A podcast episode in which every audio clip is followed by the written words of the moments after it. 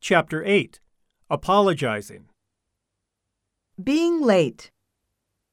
Teacher being late.